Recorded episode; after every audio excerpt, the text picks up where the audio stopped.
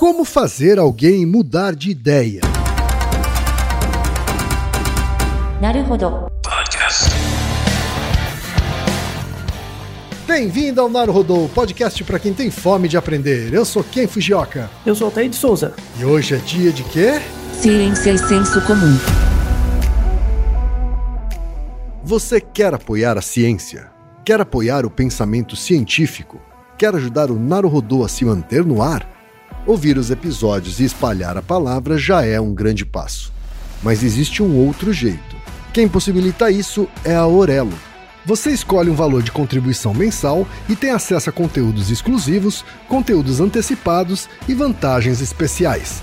Além disso, você pode ter acesso ao nosso grupo fechado no Telegram e conversar comigo, com Altair e com outros apoiadores. Toda vez que você ouvir ou fizer download de um episódio pelo Orelo, vai também estar pingando uns trocadinhos para o nosso projeto. Combinado?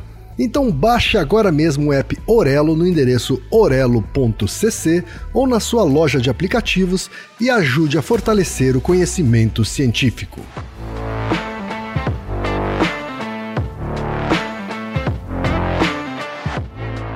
E chegamos ao momento Alura, querido ouvinte, querido ouvinte. Você quer dar um verdadeiro mergulho no mundo da tecnologia? Migrar para uma nova carreira? Aprofundar-se nessa carreira? Então assine a Lura agora mesmo. Você vai estudar, praticar, discutir e se aprofundar em uma plataforma que respira tecnologia.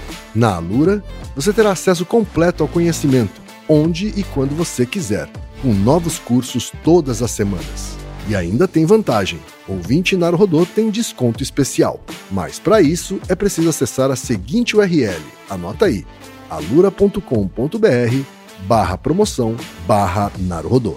Nesse endereço, além do desconto especial, você vai conhecer histórias reais de transformação de pessoas que estudaram na Alura. Então, repetindo, acesse alura.com.br barra promoção barra Naruhodô.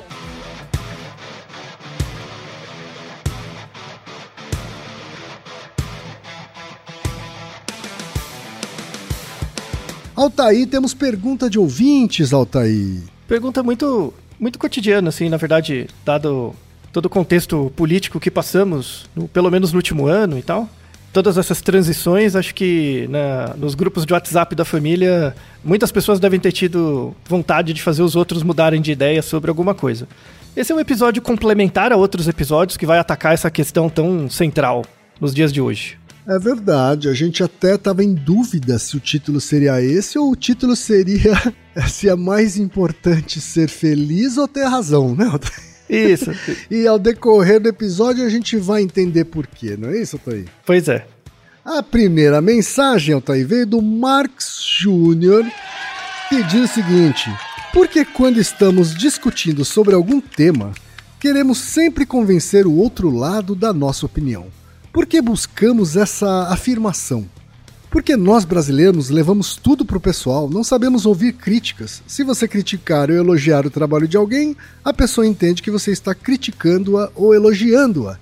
Claro que tem relação, mas sempre ouvi falar que em outras culturas eles não levam tudo para o pessoal, especialmente os temas profissionais. Mais uma vez, parabéns pelo trabalho. Obrigado, Marx. E temos também a pergunta do Alexandre Hortelã dos Passos, que é empreendedor no setor de inovações tecnológicas na Grande São Paulo. E ele diz o seguinte: há muito tempo vejo discussões a respeito de ter razão ou ser feliz, e já cheguei à conclusão que depende. A resposta correta vem da avaliação de o quanto você acredita estar certo versus a relevância do resultado que ela provoca. Por exemplo, dois cirurgiões passam a discutir sobre o procedimento adequado para salvar uma vida, ou uma discussão onde, independentemente de quem esteja certo, o resultado é irrelevante. Parece simples e óbvio. Mas minha pergunta para vocês é: mesmo tendo este entendimento racional, por que algumas pessoas não conseguem abrir mão de uma discussão, mesmo sabendo que ela não irá mudar a vida de ninguém? Como a ciência explica essa necessidade de vencer e impor seu ponto de vista.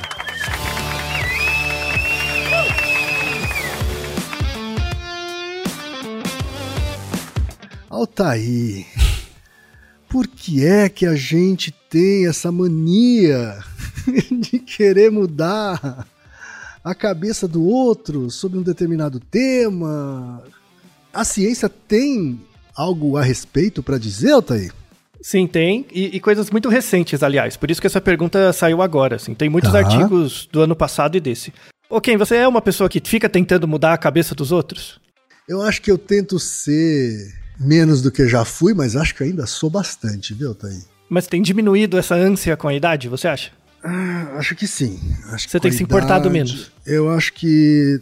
Tenho, não sei se importado menos, mas acho que eu tenho escolhido mais as pessoas que valem a pena esse esforço.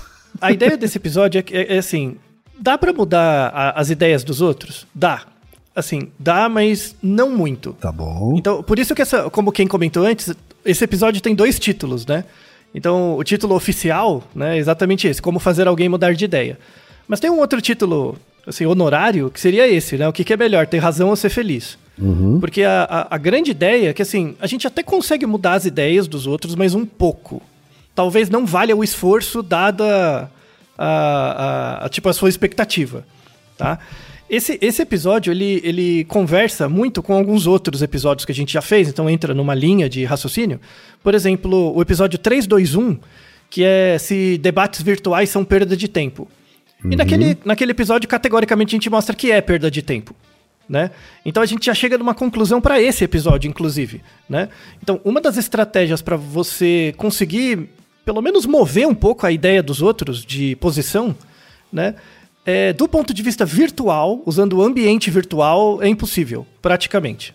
Tem uma coisa muito que é o framing, que é o enquadramento de como você vai criar uma estratégia para mudar a ideia dos outros. Uhum. Tá? E, e, uma, das, uma das coisas desse enquadramento é o fato de ser online. Tipo, discussão online não vale a pena. Ponto. Não vale a pena, é muito restrito as situações em que isso é possível. A gente já falou sobre o quanto é improdutivo tentar convencer alguém ou mesmo discutir nas redes sociais, né, Altair? Você está dizendo que mesmo fora dela, a, a, os resultados também não são muito animadores, é isso? Isso, sim, sim, mas, mas de novo, é possível. E aí é, é, tem assim tem certas populações onde é mais eficaz do que outras. Hum. Sobretudo pessoas mais jovens. Então, a, a, ideia dessas estratégias pode ser muito útil e pode ter uma eficácia muito grande em, em estratégias de educação. Né? Então, é, é, daí a importância desse episódio e da pergunta dos nossos ouvintes. Né? Tem um outro episódio mais antigo, que é o 140, que é porque a gente tem tanta raiva nas redes sociais. Né? É um episódio mais antigo que a gente até fala de questões de desenvolvimento, do backfire effect. Uhum. Então ele também complementa a discussão. E tem um episódio mais recente, que é o 357, que é se é possível consenso na polarização, que foi bem próximo da eleição e tal, né? Também complementa muito a discussão, a discussão desse. Para quem, se alguém estiver pensando nisso, né? Esse não é um episódio que fala sobre teorias de persuasão. Tá? Certo. Que é, que é muito próprio da área do QI, né? Na área de marketing, publicidade e tal. Uhum. A ideia, para você fazer uma pessoa mudar de ideia sobre alguma coisa, não é uma estratégia de persuasão. As teorias clássicas de persuasão, elas, elas trabalham no seguinte cenário é, você persuade a pessoa a fazer uma coisa nova. Certo. Que ela nunca fez. Por exemplo, comprar um produto novo. Ela pode ter até experiência do tipo de produto. Sei lá, eu, eu quero comprar um carro de uma marca diferente, mas eu já sei dirigir. A, a questão é experimentar algo um pouquinho diferente. Entendi. Tá? Então, é, é, algo que você nunca fez, ou que você não conhece, ou que você conhece um pedaço. Que é diferente de mudar por a crença de alguém, assim. Isso, mudar os valores. Né? A ideia é mudar valor. Tá? Então, por exemplo, tudo bem, tem, tem, quando você fala em produto, né, sei lá, você é muito aficionado pela Apple, às vezes você vai usar alguma coisa Android, pode mexer um pouco com o seu valor, mas aí vem da construção da identidade de marca, certo. não necessariamente do produto, né? Então, envolve um pouco... E, e às vezes, assim, é, quando você pensa em identidade de marca, você não quer fazer o outro consumir a outra marca. Né? Então, essa, as teorias clássicas de persuasão aplicado à publicidade e marketing não é o foco dessa discussão. Tá? A, a, a, discussão desse episódio é, é, bem nesse contexto de polarização, das redes sociais, do impacto disso na mudança dos valores das pessoas. Então, é uma, é uma linha de pesquisa que começou a coisa de 20 anos atrás. Assim, uhum. não, não mais que isso. Né? Que é quando a internet passou a de 20 anos para cá, a internet passou a fazer parte, parte cotidiana da vida das pessoas. Uhum. Ah, aliás, que uma pergunta, eh, desculpa, tá? Essa é uma pergunta de velho, né? Mas a gente tá junto nisso, o Reginaldo também, então tudo bem. né? com, com que idade você teve seu primeiro computador? Sei lá, um XT. Ah, bem cedo, sim. Bem cedo. 386? Acho com 13, 14 anos já tive meu primeiro micro. É, então, eu, eu também, né? Foi com uns, uns 13 por aí. Ah, e né? eu comecei a dar os meus primeiros passos na programação já com essa idade. É, então, eu tive um 486, né? Então foi, foi bem, bem nessa época. Né? A internet veio um pouquinho depois, né? E aí a coisa vai, foi engrenando. Então, assim, Sim. pra gente, é, mesmo, mesmo você começando com 13, 14 anos, na época a internet era, era bem precária, assim, o computador era precário. Então, por mais que você se dedicasse, ele não fazia parte da sua vida mesmo, assim. É, quando eu tinha 13, 14 anos, é muito mais tempo do que quando você tinha 13, 14 anos. Enquanto, então, pra mim, a internet sequer existia. Isso, exato. Eu É, é, comecei o programando, né? Vamos nos lembrar, né? Que eu comecei programando em cartão perfurado de computadores de grande porte, né? Exatamente, mal tinha um compilador, né? Exato. Então, é, então, então da- daí a, a- Você tinha que reservar ponto. horário pra usar o compilador. Isso, exatamente. Então, a, a- nesse caso, né, não tinha nem internet direito, não tinha.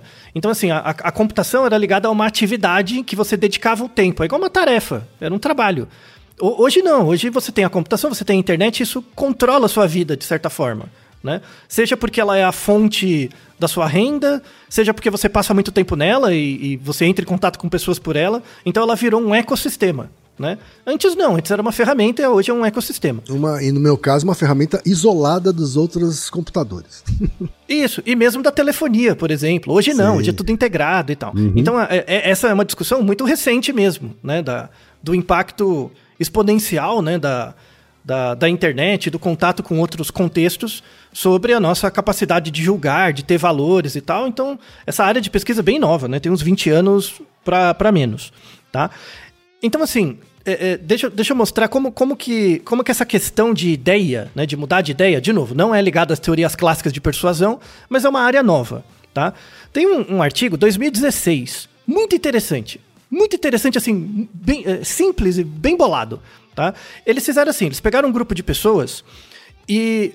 Você sabe o que é uma tabela 2 por 2 É, é uma tabela que tem duas linhas e duas colunas, né? E aí você coloca uma variável na linha e uma outra variável na coluna, né? E as Certo. respostas são sim e não, positivo e negativo. Vira uma matriz aí de quatro quadradinhos. Isso. E aí com números, Sim. tá? Então, eles fizeram uma, uma história lá para um grupo de pessoas falar assim, falou, ó, existe uma hipótese, né? Existe uma hipótese de que sorvete, você consumir muito sorvete, é, aumenta a, a probabilidade de você ter certas irritações na pele por conta de possíveis conservantes no Certo. sorvete. Essa é a história que eles contaram, tá? Então, e aí a gente coletou dados, coletamos dados, os dados estão nessa tabela, né? E aí tinha lá, na linha, o sorvete, positivo e negativo, né? Quem come ou não sorvete. E na coluna tinha irritação na pele, positivo ou negativo, tá? E aí tinha números, proporções de pessoas, tá? Tá. É, de novo, é- essa relação não é verdadeira necessariamente, tá? Mas a, a ideia é, é, foi pedir para a pessoa assim, ó, e- é, é, imagine que foi feito esse estudo, né?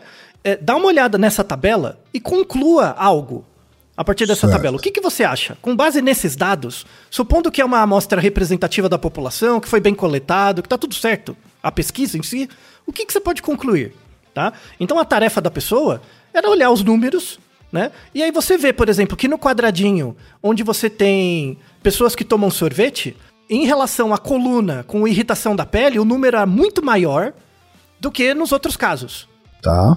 Tá? Então, a, a assim, você tomar sorvete e ter irritação na pele tinha uma proporção muito maior do que você não e quando você não tomava sorvete e não tinha irritação também era grande. Então, naquela diagonal, né, tinha muito mais casos do que na outra diagonal, tá? E assim, e a diferença era gritante de propósito, pra pessoa reparar mesmo. Claro. Tá? E, e beleza. Então, assim, a, a pessoa tinha que olhar, refletir uns dois minutos e aí falar: é, olhando por essa tabela, né? Parece que quem toma mais sorvete tem mais irritação na pele. É a interpretação de uma tabela. Simples, tá? Com uma pergunta de pesquisa que é meio inerte. Assim, a sorvete. Tá, tá. É uma coisa meio descolada do valor, né? É só uma associação. Beleza. Ok. Aí um grupo de pessoas fizeram isso e 90, e 99% delas conseguiu perceber a associação. Beleza, né? Aí eles fizeram para um outro grupo de pessoas é a mesma tabela, são os mesmos números, mesmíssimos números. Só que eles trocaram as variáveis, tá? Na linha, em vez de sorvete, o que eles colocaram era se você era a favor ou contra posse de arma.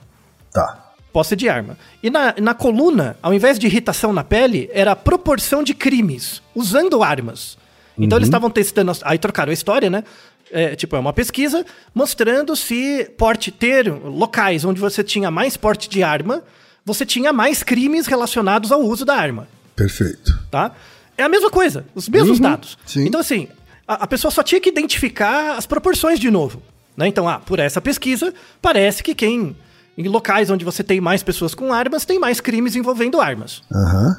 Como no, no caso do sorvete, a proporção de pessoas que identificava a associação era coisa de 98, 99%, quando você trocava para armas e crimes, caía para 40%. Além do tempo que a pessoa precisava para decodificar a informação era maior, né? Muitas das pessoas não escreviam. Tipo, os dados estão mostrando que tem uma associação maior entre ter armas e mais crimes. Né? E- e- por quê? Porque resvalava no que ela acreditava. Isso, é, é- A pergunta sobre o que ela acreditava sobre porte de armas era feita em algum momento? Sim, Antes ou depois. depois? Depois. Depois foi feito. E aí você vê a associação, né? Então as pessoas que tinham que eram mais a favor do porte de arma e não concordavam que isso gerava mais crimes, gerava uma dissonância cognitiva, né? Então temos o do Naruhodo duplo sobre disso- dissonância E cognitiva. concordavam menos com a, a interpretação mais óbvia, Isso. assim. Então, é, dos dados, dos números mesmo. Isso. Então, os números não mostravam uma associação tão forte por conta da noção de valor que as pessoas tinham antes. Uhum. Sim. Tá? E, e, de novo, é, é- é, não tinha nenhuma estimulação. Tipo, ó, tá aqui os dados, essa é a pergunta, escreva. Só isso. A pessoa não escrevia. Ou escrevia uma coisa diferente, assim, né? E aí a diferença prim- primeira aí que a gente percebe é que na segunda pergunta, né, relacionada a porte de armas, a gente tem talvez um território onde as pessoas são mais opiniadas. Isso, onde, onde mexe com uma noção de valor. Aham. Né? No caso do sorvete, irritação, assim, não é tanto, né? Mas é, talvez a pessoa que é fã de sorvete, ela queira não não assumir isso, né, É, não assumir não essa interpretação. Aham. É, ela não se implica, sabe? ah, Sim, nunca aconteceu sim. comigo, então não é Aham. comigo. Mas no caso de porte de arma, envolve também uma noção de valor. Sim. Tipo, do que você acredita, do que você acha, com o que você se identifica. Isso gera uma distorção da percepção de número. Sim. Isso que é muito louco. Muito sabe? louco. Porque a, a tabela é a mesma. Aliás, só por curiosidade, essa mesma pesquisa perguntava quem tinha porte de armas também? Não, então, como é nos Estados Unidos, sim, né? Certo. Aí tinha lá a proporção. Exato. Mas é- isso não deu associação. Ah, não. Ter ou não? Não, isso não. Mas a questão era a crença mesmo. Certo. Sabe? Então, é, a- o que você faz com a sua crença importa menos. O que importa é a crença. Olha porque ela já só. baliza a sua percepção. Isso também é interessante saber, né? Sim, sim, muito. Então, esse artigo é, é ótimo, assim. Quer dizer, aí tem começou- gente que tem arma lá nos Estados Unidos, que respondeu essa pesquisa, tem arma em casa, ou porte de arma, é, mas não necessariamente é, desacredita que porte de arma é, é, vai aumentar o número de crimes com arma. Isso, é, então, mas, mas, o- mas o ponto não é nem a crença. É o- Aham. o, o ponto desse artigo é o quanto você percebe a diferença numa tabela de números. Sim, sim, sim, não, entendi. Então, é, é só Entendi. isso. Mas de qualquer forma, assim, você falou que num primeiro momento, né, quando você fala sobre compara o valor dela com a interpretação, houve uma associação. Na Mas crença. com a, mas com o porte de arma em si não necessariamente. Isso. É que a amostra não era representativa para isso, então a Tá. proporção era muito pequena. Aham, então de não- pessoas que tinham porte de arma, por exemplo. Isso. Então isso, é- essa é uma questão menos colateral, assim, mais colateral, né? Aí tem, tem um outro trabalho que surgiu depois, dois anos depois, 2018, que eles também muito legal, né? É, é, numa, num- quase na Nature, né? Na Scientific Reports, que eles fizeram assim, eles colocaram é, a pessoa dentro da ressonância magnética, né? é, funcional, e, e mostravam, assim, primeiro você avaliava o que, que a pessoa acreditava de valores, né? E aí você tinha um grupo de pessoas liberais e um grupo conservador também, né? E, e colocava na ressonância e aí mostrava frases que, que concordavam com coisas que elas acreditavam e frases que discordavam completamente do que elas acreditavam. E aí, assim, e- ela não precisava falar nada, só mostrava lá atividade no cérebro, né? E aí, o, o interessante desse artigo, né, é que de- quando a coisa era contra a sua crença, o seu, a sua noção de valor, áreas diferentes eram ativadas, né? Então, é, por exemplo, quando, quando você via uma frase que, contra, que era contrária a algo que você tinha como um, um valor muito grande seu, né? Tinham duas um, uma área que era mais ativada, que era o córtex pré-frontal dorso medial. Isso tem a ver com essa é uma área relacionada com capacidade de julgar. Mas é, é, é julgamento é, é, no sentido de, de quantidade mesmo. Então, é, essa área, por exemplo, ela é envolvida para você julgar distância, tamanho, forma, né? Quando, tipo, julgar nesse sentido é, é você dizer o quanto que um objeto é maior que o outro. Sabe? É esse tipo de deliberação. Então, quando você está vendo uma frase que discorda muito de algo que você acredita, é como se você estivesse medindo ela. Uhum. Sabe? Medindo um, uma gradação, uma magnitude, né? Aí envolve muita atividade dessa área. Tipo, então você lê várias vezes. Tipo, é isso mesmo? Sabe? Você fica tentando confirmar, tá? E aí tem uma menor atividade de uma outra área, que é a, o córtex orbitofrontal. O orbitofrontal ele é mais relacionado com uma questão mais emocional, assim. Você tende a embotar um pouco a sua emoção, você dá, dá uma inibida na sua emoção quando a frase discorda muito de algo que você acredita. Tá. Então, a, a, a sensação, pra, pra, só para dar uma ideia, aí é uma coisa mais extrema, tá? Isso na, normalmente não acontece. Mas sabe quando. Eu não sei se já aconteceu com você. Quem for mulher vai tem muito mais empatia para entender esse tipo de sensação. Você, okay, quando você era pequeno, é, é, mais comum. Você já levou uma baita bronca? Ou, por exemplo, no beisebol, ou em alguma coisa assim? Uhum, um monte. Então, teve alguém que te deu um puta esporro, mas assim, mas foi um esporro de você parar de ouvir, de você sentir que você tava lá longe, assim, que você meio que caiu no buraco. Sabe? Nem que seja por um segundo. Sim, com certeza. Sabe? É, então, quando, quando você sente esse esporro, né? E, e dá aquela sensação de que você cai para dentro. Uhum. É essa sensação, assim, bem exageradamente, tá? É, é, tem a ver com essas duas áreas. Então você tem uma ativação maior do, do dorso medial. Então a, a, é como se você tivesse. O que, que ele está fazendo? Por que, que ele está fazendo isso? É, é, tipo, tentando medir né, o que está acontecendo, mas ao mesmo tempo embotando a sua emoção. E é por isso que você cai para dentro. Você, tipo, internamente você tenta se distanciar mesmo que fisicamente você não esteja. Tá? tá. Quando esse esporro é muito grande, ou você vai paralisar ou você vai correr. Tá? Certo. Mas, mas, mas é muito interessante, porque quando, a, a, mesmo vendo uma afirmação de uma coisa que você discorda muito, né, que ataca muito sua noção de valor, dá essa noção de ataque, de você se sentir atacado. Hum. E, e, e aí, assim, esse artigo é fantástico, porque é, é, eles começaram, assim, ele, primeiro eles colocam uma frase que é totalmente o contrário, né? Totalmente contrário. Depois eles vão colocando outras frases que se aproximam mais do que você, do que você acredita. Então é mais fácil de você aceitar, sabe? Tipo, para dar uma mexidinha. Não é para cair pro outro lado, é pra dar um, um, uma mexidinha. E aí eles verificaram que algumas pessoas começaram a mudar um pouco de ideia. Eles fizeram um assessment depois, né? E aí eles viram, para aquelas pessoas que mudaram, por exemplo, a, a, a respeito de uma certa opinião, elas tinham uma nota 8, né? E depois do experimento caiu para 7, sabe? Diminuiu um pouquinho. Uhum. Eles pegaram essa subamostra de pessoas que mudaram um pouquinho de ideia. Tá bom. Tá? Ao longo do experimento. Para essas pessoas, eles viram que tinha duas áreas que tinham menos atividade. Muito importantes essas duas áreas, que era a ínsula e a amígdala. Né? A ínsula é, é, é uma área fortemente relacionada com é, evocação emocional e a amígdala também, e principalmente memória emocional tá? Uhum. E aí é uma outra descrição interessante. Então, aquelas pessoas que mudaram, nem que seja um ponto de ideia, né? Tem um envolvimento maior de uma memória emocional. Então, ela lembra da experiência, sabe? Ela pode não concordar, mas ela lembra que ela passou por uma situação em que teve alguma coisa que ela ficou pensando. Certo. Tudo bem? Então, uh, uh, esses dois artigos, assim, apesar de serem feitos por grupos diferentes, eles complementam uma coisa muito interessante, né? Que, que é isso, assim, a, a primeira conclusão inicial, né? Quando você, assim, é mais fácil você mudar de ideia em relação a temas mais neutros ou inertes, ou temas em que você não está diretamente envolvido.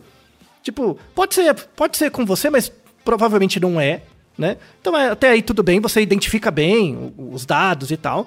Mas quando o tema envolve uma noção de valor, você distorce, tá? E você tá. distorce por quê?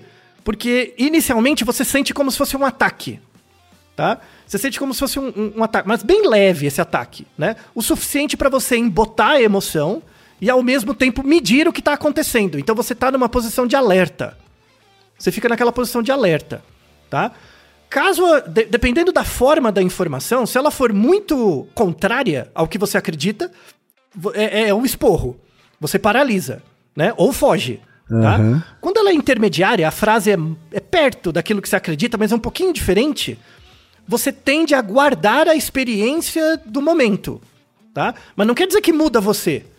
Pode ser que mude depois. Tá. Né? E daí, daí a ideia né, desses trabalhos que mostram que tem que ser uma exposição continuada. Tem que ser uma coisa várias vezes, tem que ser continuada e aos pouquinhos.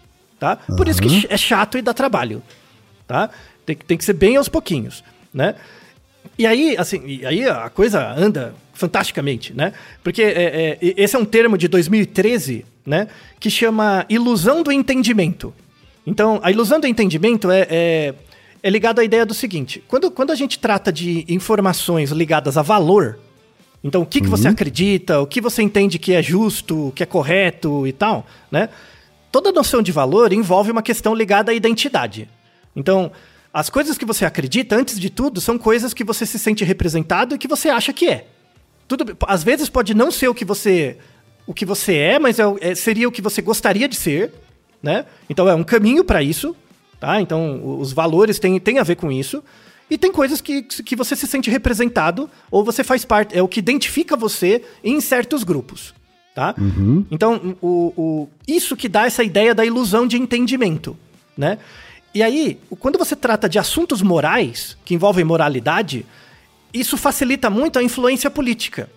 Por isso que o discurso fica polarizado. Então, uhum. por isso que muitos, no marketing político, o, o, dificilmente um político fica falando de coisas muito técnicas, né?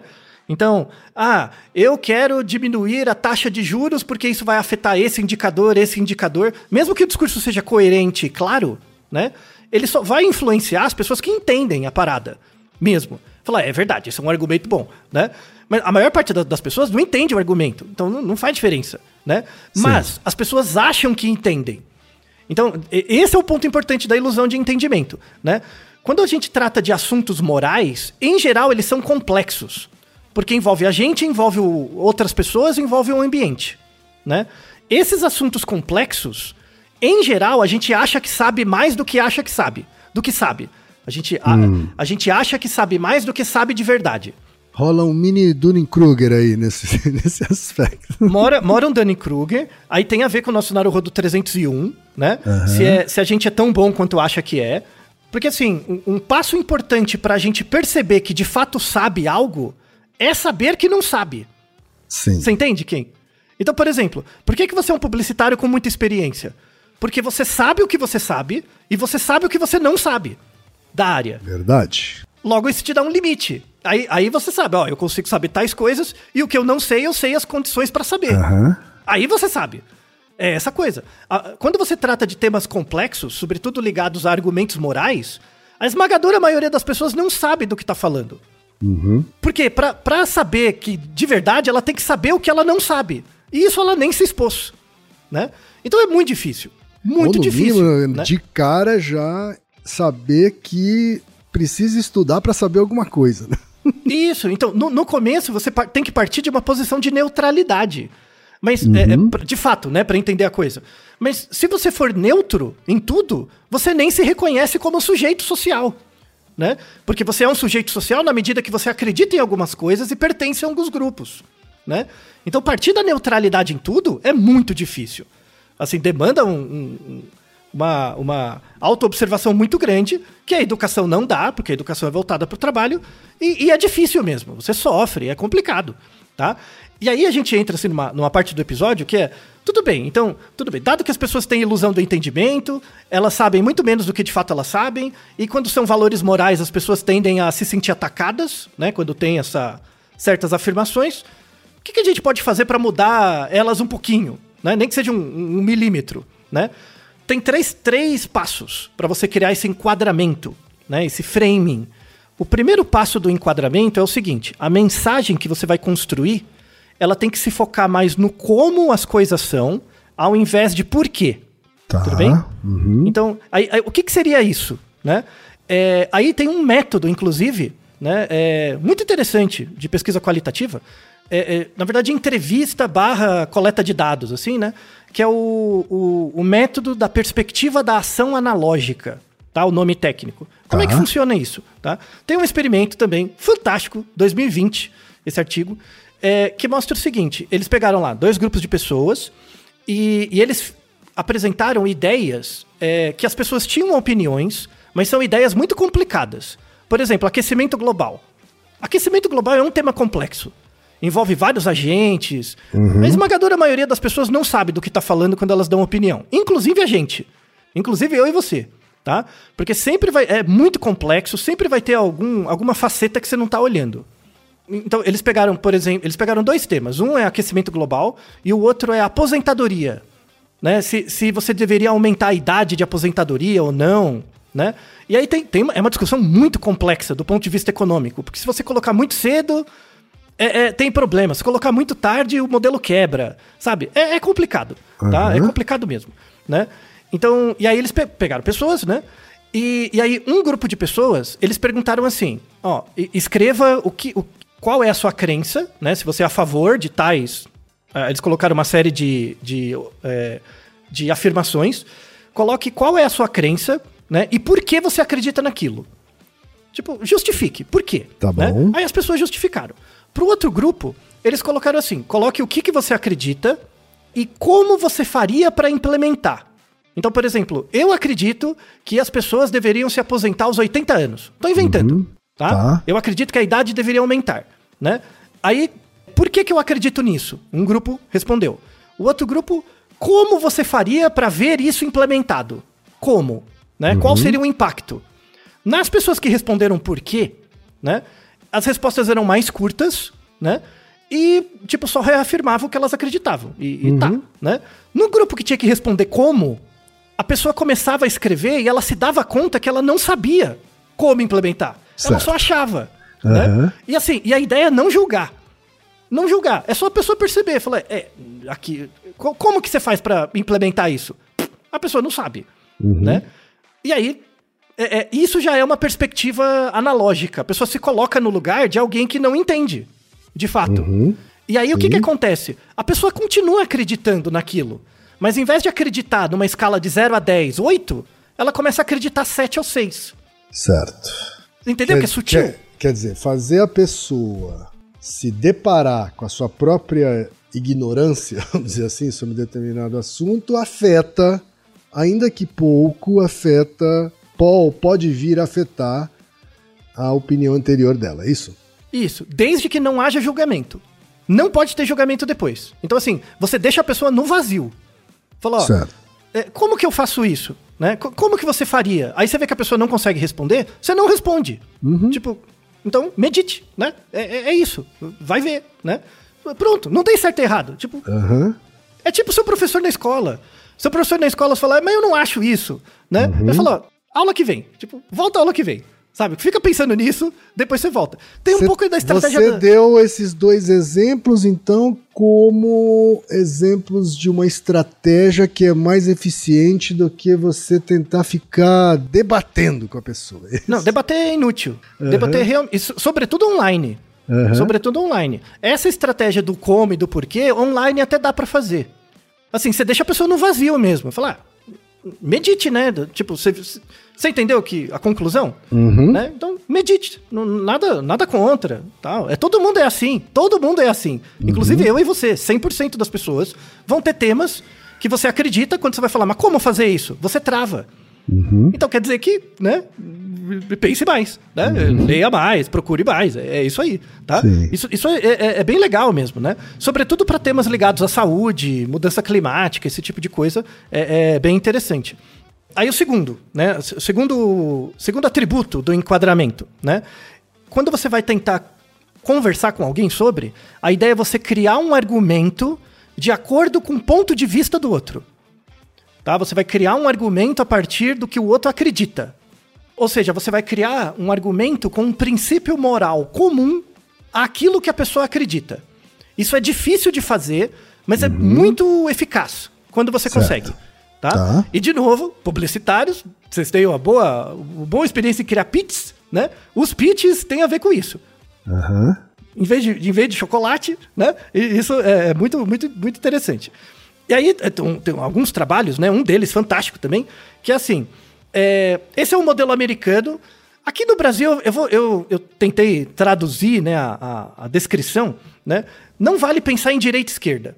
Tá? Não é direita e esquerda. Se você, se você pensar pessoas de direita, pessoas de esquerda, o experimento não funciona. Tá? Tá. Então, o, o- a ideia é você pensar assim.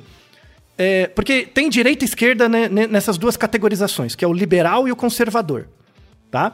Então, assim, de novo, tem- é um espectro enorme. Tá bom? Isso torna os experimentos mais complicados. Mas só para dar um resumo, uma, ideia, uma pessoa com um pensamento mais liberal, em geral, seria uma pessoa que mantém, antes de qualquer coisa, o princípio da igualdade e de cuidado com o outro. Antes, antes de qualquer coisa, do que você é, do que você acredita, do que você defende, temos que diminuir as, as desigualdades e manter a- a- as equivalências entre as pessoas. Tá? Esse seria o norte de uma Perfeito. pessoa liberal, em média. Tá? É, uma pessoa mais conservadora é uma pessoa que tem por primazia o respeito pela autoridade e pela, por, um- por uma certa norma de conduta. Tá? Tá. Não quer dizer que o, que o conservador também não queira igual, a- a reduzir a desigualdade. Mas o meio é diferente. O meio pelo qual é diferente. Tudo bem?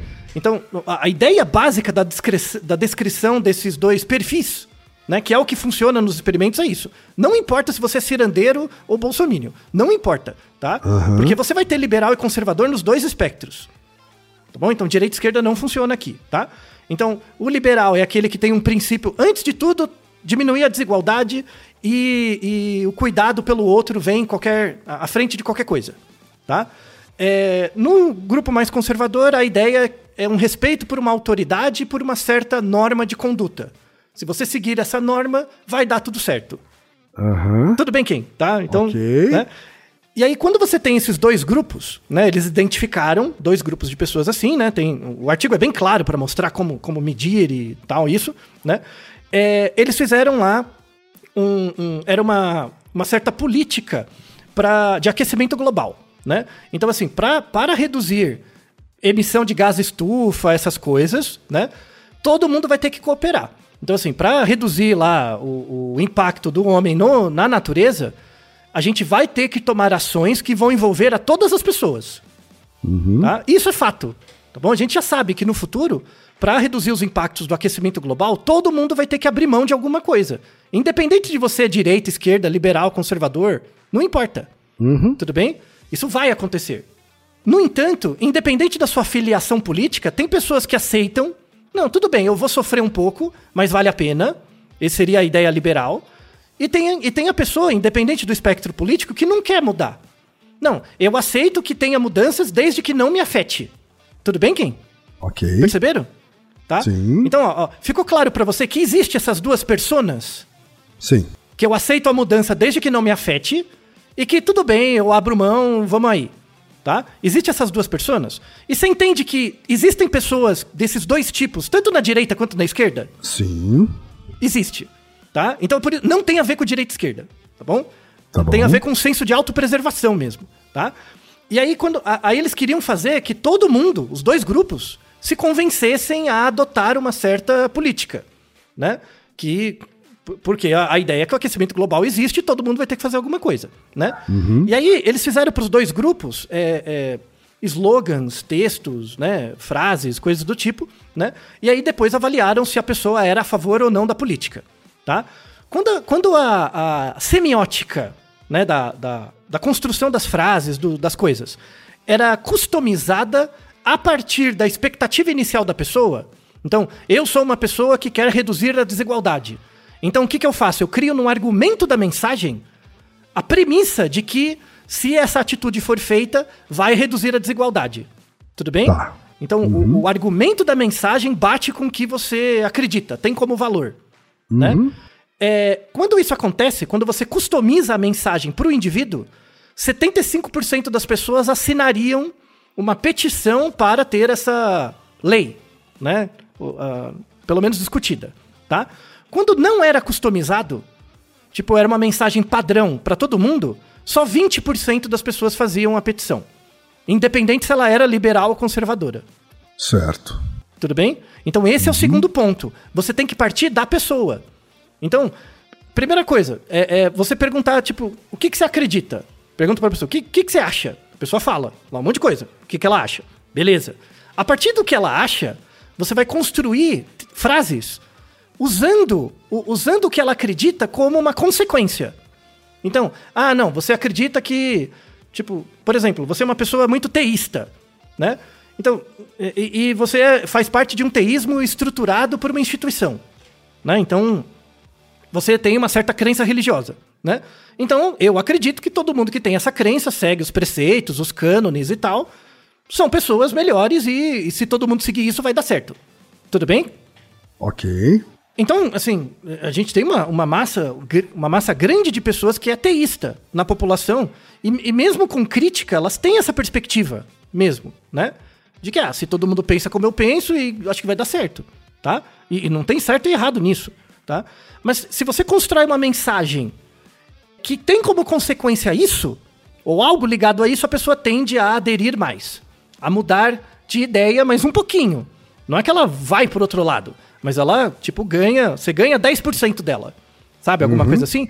Tanto é que o artigo mostra que numa escala de 0 a 10, né, as pessoas migravam, em média, um ponto e meio. Tá? Entre aspas, você mudava meio que 15% a opinião dela. Tá? Mais ou menos. Ok. Então tem a- agora tem a terceira e última estratégia, né? A terceira estratégia desse framing, né? Então, primeiro, o foco em como as coisas são, ao invés de por que a pessoa tem a crença. O segundo, construir um argumento a partir do ponto de vista da pessoa. O segundo. E o terceiro, a- a- isso é uma coisa mais recente, é a grande importância da estratégia corpo a corpo tem que ser físico, tá? Por isso que no, no online não funciona. No online é muito difícil funcionar, tá?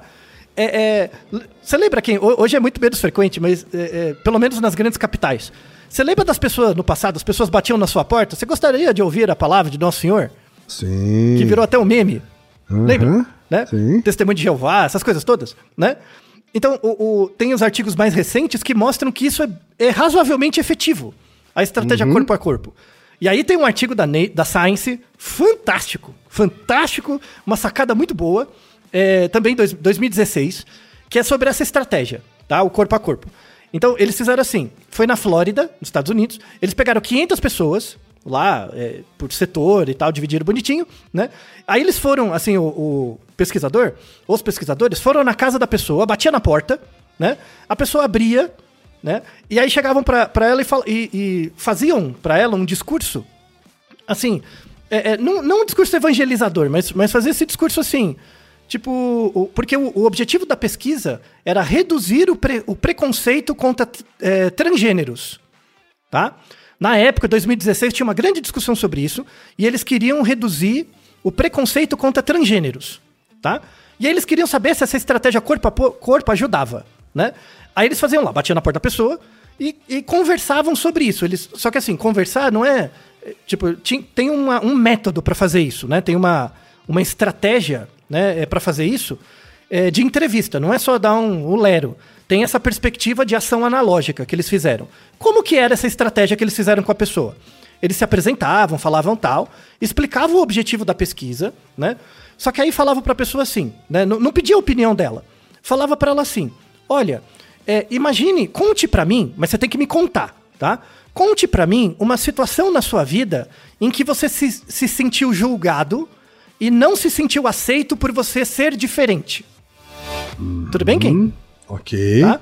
Então, pense você mesmo por um instante. Imagine uma sensação na sua vida, um momento, um contexto na sua vida, em que aconteceu uma coisa em que você se sentiu julgado e não aceito por ser diferente. Tá? Aí você me conta uma história. E é pra contar, não é só pra ficar pensando, tem que contar. Você tem que ouvir você mesmo falando, né? Quando você conta essa história, é, é, depois eu te falo, ó, transgêneros em geral se sentem assim em vários contextos, né? Quando você mostra essa estratégia, a pessoa reposiciona um pouco. Não muito, mas um pouco, Hum, uhum. né? Só um pouquinho, né? E aí, é- é- é- essa estratégia, é- é, aí eles, eles mediram inicialmente, né? O que, que as pessoas achavam, né? Sobre transgêneros em cargos legislativos, coisas do tipo, né? Aí eles, eles mediram isso, fizeram essa estratégia. E, e a entrevista durava coisa de 10 minutos. É rápido, né? Aí eles voltavam três dias depois, perguntava para a pessoa de novo a mesma opinião. Depois, uma semana, um mês e três meses depois. Né? Certo. E eles viram que. Aí eles comparavam com o momento zero, né? Antes da entrevista, e depois com três dias, uma, uma semana, um mês e três meses. Né? O que acontecia é que era a, a opinião da pessoa mudava, mas mudava assim, um ponto e meio. Né? Mudava um pouquinho. Mas se mantinha estável, né? Num grau menor do que no momento zero, até três meses depois. Hum. Entende? Uhum. E aí, a- a- no final dos três meses, eles perguntaram para a pessoa: olha, tá tendo no, no Congresso, enfim, uma, uma lei, né, um, um pedido de lei, uma discussão sobre uma lei para reduzir discriminação. Né? E aí eles perguntaram se a pessoa era a favor ou não, né, se ela assinaria. Tá? E uma proporção. E aí tem. Esse é um grupo, né? Um grupo de pessoas fez esse, esse- essa entrevista onde você tinha que contar uma história sobre você mesmo. E tem um outro grupo de 500 pessoas que eles foram lá na casa, mediram também os três meses, só que era uma conversa sobre reciclagem. E a pessoa não contava nada dela, tipo, era o grupo controle, né? E aí, quando você compara esse grupo manipulado com o grupo controle, né? O grupo com a intervenção, quase quatro vezes mais pessoas assinariam né, um, um termo né, dizendo que dão suporte à discussão sobre leis antidiscriminação. Né? Muito interessante, não é, Ken? Muito interessante. Muito. E embora a gente saiba, né, o disclaimer que você fez logo no início do episódio, que isso não tem a ver com persuasão publicitária, né? Isso. Mas eu fico aqui imaginando que isso também deve ter valer de alguma forma, por exemplo, para venda porta a porta versus tentar vender a mesma coisa online. assim. Talvez. Talvez. Porque então, talvez aí precisa no, de no pesquisa. presencial você conseguisse emular essa, essa abordagem, né? Sim. Então, será que a gente vai ter a volta dos cacheiros viajantes? Hein, Ken? Né? será? Né? Dos mascates? É, então. Aham. né? É, é verdade, tem uma questão de persuasão também, né? Mas, Uhum. mas essa pesquisa foi feita com percepção de valor, né? Então, Sim. mostra o, o, o, quão interessante isso é, né? Uhum. de novo, você não muda a opinião do outro, mas você move um pouquinho, né? E conforme você vai movendo, com o passar do tempo, em grande população, vai tendo um efeito multiplicativo, mas não no indivíduo, mas na média deles. Né? Entendi. Então, esse efeito de mudança, né? A gente só vai ver com muito tempo, muita repetição, mas é um efeito escalável. Mas é escalável na média da população, não nos indivíduos. Tá? Por isso tem que fazer parte, por exemplo, da educação, né? de um processo educacional. Então, você pedir para a pessoa, me conta uma situação parecida com uma situação de um grupo que você não conhece. Né? Então, por exemplo, eu sei, sei lá, é, pessoas transgêneras em geral são marginalizadas por uma série de razões, né? E muitas pessoas não conhecem essa realidade. Se você pergunta, pro- pede para uma pessoa contar é, o- alguma situação em que, em que ela se sentiu excluída, e ela, quando ela conta essa situação, ela se sente excluída, ela consegue ter empatia né, dessa sensação do corpo com um, um mecanismo de exclusão que pode acontecer em outros grupos por outras razões. né? Isso não muda a sua opinião, mas mexe um pouco. E é o que importa. Certo. Né? Aham. E é o que importa. Isso tem muito a ver com o nosso Naruhodo 285, né? Porque outras pessoas não entendem coisas que são óbvias para nós. Né? Então, é- essa estratégia da perspectiva de ação analógica é muito interessante. Né? E aí, um último, um último trabalho, para encerrar o episódio, nessa perspectiva também, né? tem a ver com uma coisa bem atual. Né? É, eu não sei se você sabe quem, mas a, a Turquia. A Turquia tem o, o- o maior êxodo né, do mundo moderno, o maior êxodo de refugiados da história, né, por conta da Síria. Né? Então, Bashar al-Assad, que desgraça daquele, da, da- daquela ditadura na Síria, né, há Sim. mais de uma década, tem uma, uma enorme pressão migratória dos sírios para a Turquia. Né? A Turquia tem cerca de 80 milhões de pessoas hoje, mais de 10% da população é, é- é imigrante refugiada. Então imagina a pressão né, dessa população nos sistemas de educação, nos sistemas de saúde, né? E tem pessoas que são refugiadas há 10 anos lá, né? Então, e principalmente o sul da Turquia. Recentemente, é coisa de um mês e pouco atrás, tivemos um fortíssimo terremoto ali na região né, do sul, que inclusive atacou Alepo e o sul da Turquia, o meio sul da Turquia. Infelizmente, fui testemunho ocular, né? Mas, mas é, foi terrível. É, mas mostra, estive lá em algumas regiões, mostra a Mazela, que é aquele, aquela região, né? Não só pelas tensões locais, étnicas né? e, e, e políticas, mas também por, por, toda a questão política da região. Terrível, tá? É, muita, muita força ao povo turco. É, é, e o povo sírio também. Tá? E aí tem um trabalho muito interessante que fizeram é, é de uma revista, um trabalho de sociólogos, antropólogos e tal, sobre educação para aceitar o diferente na Turquia. Por quê? Porque tem uma pressão muito grande agora, na, na, no ambiente educacional, começou a aumentar muito bullying, né? Contra imigrante, óbvio, né? Porque tem muitos, muitos imigrantes nas escolas, né? Uhum. E aí é um trabalho muito interessante, assim, que eles fizeram exatamente essa estratégia nas escolas. Começaram a fazer grupos e, e pedir para as crianças imaginarem situações em onde elas se sentiram marginalizadas, excluídas, não se sentindo pertencentes a uma certa comunidade, né? Aquela, a, a, as crianças contavam essa situação e isso facilitava muito o entendimento da situação do imigrante, né? E aí reduzia muito as tensões, né? E, e esse tipo de estratégia é muito eficaz em criança. A criança até 12 anos, muito eficaz. Diminui muito posteriormente a, a incidência de pensamento xenófobo e tal. Tá? Então, a, a, essa ideia da perspectiva de ação analógica é muito eficaz, sobretudo feita em escolas. Né? E a gente colhe os impactos depois de forma muito sustentável. Né? Uhum. Não é interessante, quem? Eu não sei de Sem vocês, mas isso é uma coisa fantástica. Não é? Muito, muito, muito interessante. E também estou interessado em é, saber como é que, se isso também pode ser aplicado em outras situações, né? A técnica pode ser aplicada em outras situações, falta pesquisa. Mas, de novo, volta no começo do episódio, que é é, essa é uma pesquisa que tem no máximo 20 anos por conta da, do efeito da internet, né? Então, é, são formas de contra-resistência, né? De contra-persuasão. De resistência uhum. à persuasão, na verdade, né? Uhum. É, é, por meio... E aí a resistência à persuasão, por conta da persuasão da internet, passa por efeitos fora da internet. Sobretudo corpo a corpo, em estratégias de... No foco no como as, as coisas são ao invés de porquê. E também em construção de argumentos a partir do, dos valores das pessoas. Né? A partir do valor da pessoa.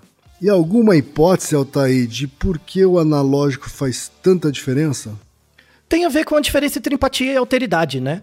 Tá. Então, quando, quando eu, eu pego uma característica de um certo grupo que você não faz parte, e eu peço para você contar uma história onde o sentimento, né?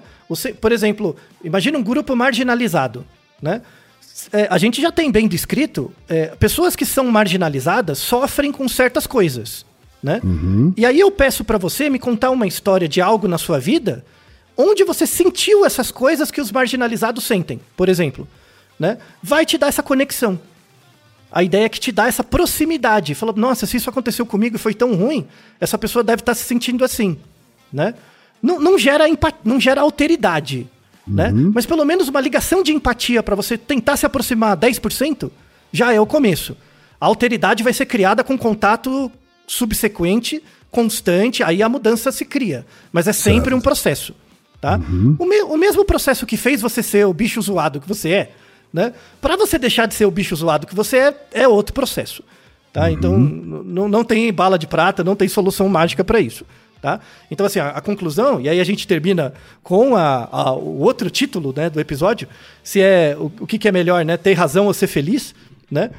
É, é, assim, na verdade, o melhor é ser feliz, né? Mas se você quer, quiser ter razão, pelo menos agora a gente desenvolveu um método. É, saiba que esse método vai te ajudar a ter um pouco mais de razão, né? Convencer uhum. a pessoa.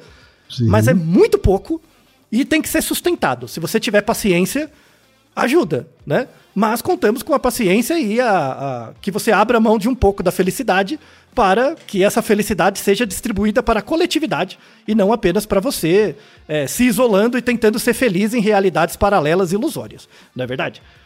É, tá certíssimo, Altair. E Naru rodou, ilustríssimo 20. E você já sabe, aqui no Naru Rodô, quem faz a pauta é você. Você tem alguma pergunta pra gente ou quer comentar algum episódio? Escreva pra nós. podcast@naruhodô.com.br. Repetindo, podcast@naruhodô.com.br. e lembre-se, mande nome completo, idade, profissão e a cidade de onde você está falando. É isso aí. な